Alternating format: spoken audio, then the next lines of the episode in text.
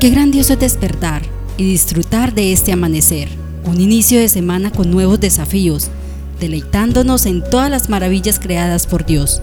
Quizá tengamos un día lluvioso o soleado, con dificultades o serenidad, pero ¿sabes algo? Todo es cuestión de actitud, de cómo decidas hoy afrontar los retos que se te presenten. Y recuerda, Dios te acompañará en todo lo que emprendas. Y como dice su palabra en Jeremías 31:3, con amor eterno te he amado. Por eso te prolongué mi misericordia.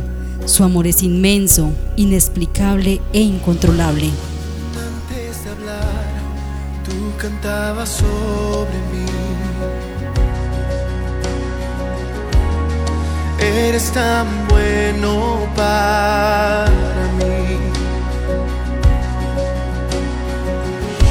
Antes de respirar, soplaste tu vida en mí. Tú eres amable hacia mí. El inmenso, interminable. Autoridades. ¿Las honramos y las respetamos? Cuando Pablo aborda ese tema, no sé cómo habrán reaccionado los cristianos del primer siglo, pero estamos seguros que a muchos de ellos no les pareció agradable o correcto, pensando en la clase de autoridad de ese momento que promovía el imperio romano. Aunque algunos piensen que este tema es muy complejo en la actualidad, lo cierto es que era igual o más difícil cuando se escribió esta epístola. Sin embargo, aunque los tiempos hubieran cambiado mucho, los principios siguen inalterables en el tiempo. Cuando Dios inspiró estos principios para su iglesia, la autoridad romana con su rey eran altamente inmorales y corruptos, eran paganos, idólatras, crueles, dictadores, esclavistas. Promovían la adoración idolátrica mediante orgías sexuales y la prostitución las masacres y encima ejercían una persecución injusta contra la iglesia matándoles brutalmente en los circos. Sométase toda persona a las autoridades que gobiernan, porque no hay autoridad sino de Dios, y las que existen por Dios son constituidas. Nos lo dice Romanos 13.1. Sabiendo que los sistemas del gobierno romano no eran conforme a la justicia de Dios, este consejo debe haber sido difícil de escuchar para algunas iglesias en Roma. ¿Cómo podría ser una forma de vivir en el espíritu obedecer al emperador romano idólatra y despiadado?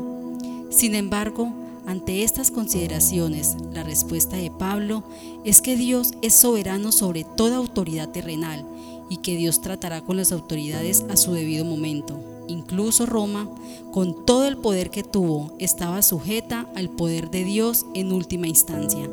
Las autoridades en los negocios, el gobierno y en todos los lugares de trabajo pueden hacer las cosas terriblemente mal y algunas veces abusar del poder para sus fines egoístas. Cuando esto sucede, es útil distinguir entre los poderes generados humanamente y el poder de Dios, que está encima, detrás y a través de toda la creación. Con frecuencia los poderes humanos están mucho más cerca de nosotros y tienden a bloquear nuestra visión del movimiento de Dios en la vida. La rebeldía por interés propio no los preparará para el día de Dios que se acerca. Pablo les ofrece un consejo práctico a los cristianos en Roma, que estaban viviendo en el lugar central de las autoridades humanas más poderosas que el mundo occidental había conocido, y que también está dirigido en la actualidad para nosotros. Obedezcan la ley, paguen sus impuestos y pagos comerciales, respete y honre a aquellos que tienen posiciones de autoridad. Tal vez algunos habían pensado que como cristianos deberían rebelarse contra la injusticia romana, pero parece que Pablo ve egocentrismo en su actitud y no una actitud centrada en Dios. En todos los ámbitos de la vida tenemos una responsabilidad continua de resistir y transformar todos los sistemas injustos, siempre poniendo el bien común por encima del interés personal. Incluso así, debemos mostrar respeto a las autoridades, sea en el trabajo, la escuela, la iglesia, el gobierno o la vida civil. Creemos que el cambio no ocurre porque expresamos nuestra indignación, sino porque Dios es soberano sobre todo. Pablo termina el capítulo 13 anotando que el amar a otras personas cumplimos los mandamientos. Vivir en el Espíritu cumple inherentemente la ley judía, incluso si los que lo hacen no, lo no la conocen. Él reitera que esto no viene por medio del esfuerzo humano, sino por el poder de Cristo en nosotros. Su conclusión es, vestidos del Señor Jesucristo. Pero ¿en qué nos beneficia someternos a dichas autoridades? Algunos piensan que la autoridad les roba libertad. Sin embargo, todos necesitamos someternos a alguna autoridad, porque tenemos deficiencia en nuestro carácter, que necesitan ser perfeccionadas. Dios usa a los que están en autoridad para hacerlo. Las autoridades son como un cincel en las manos de Dios.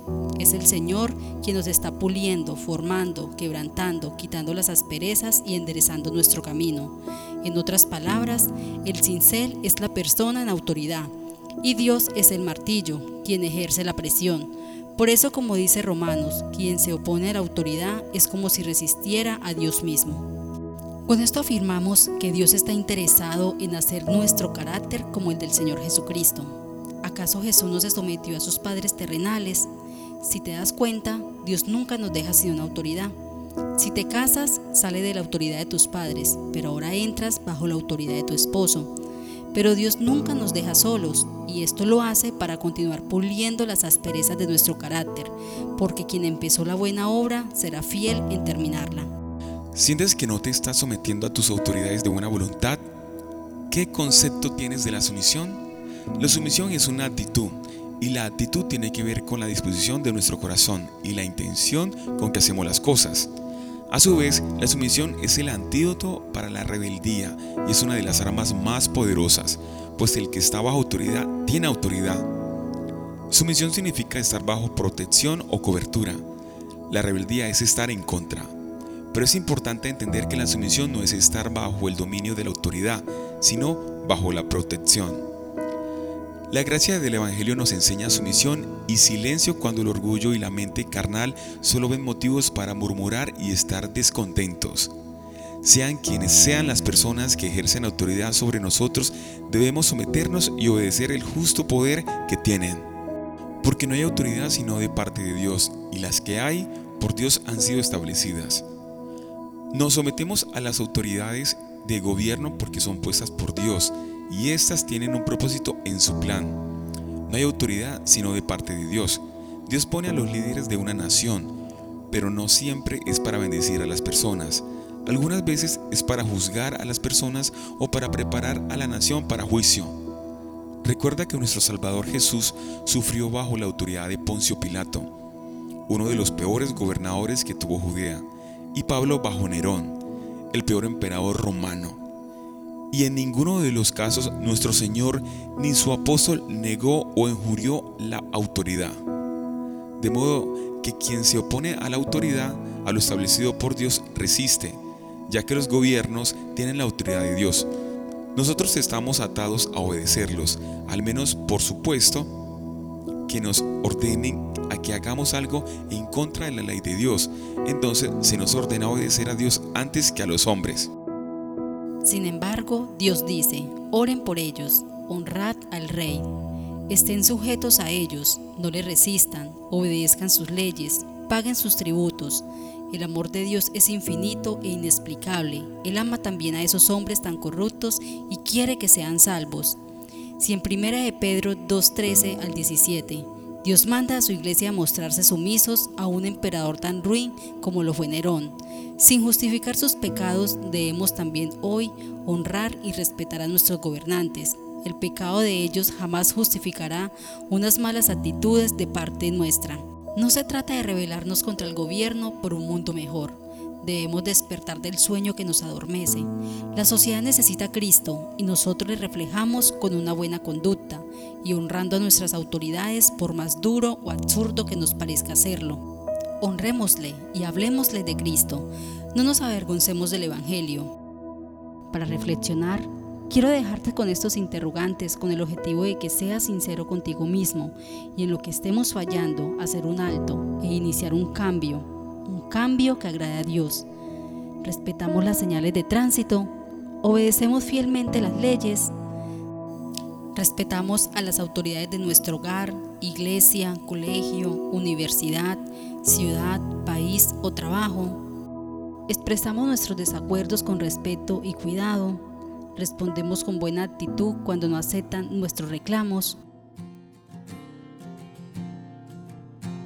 Te mandamos un abrazo y te bendecimos, anhelando de todo corazón que Dios haya hablado a tu vida a través de este devocional para que seamos mejor cada día.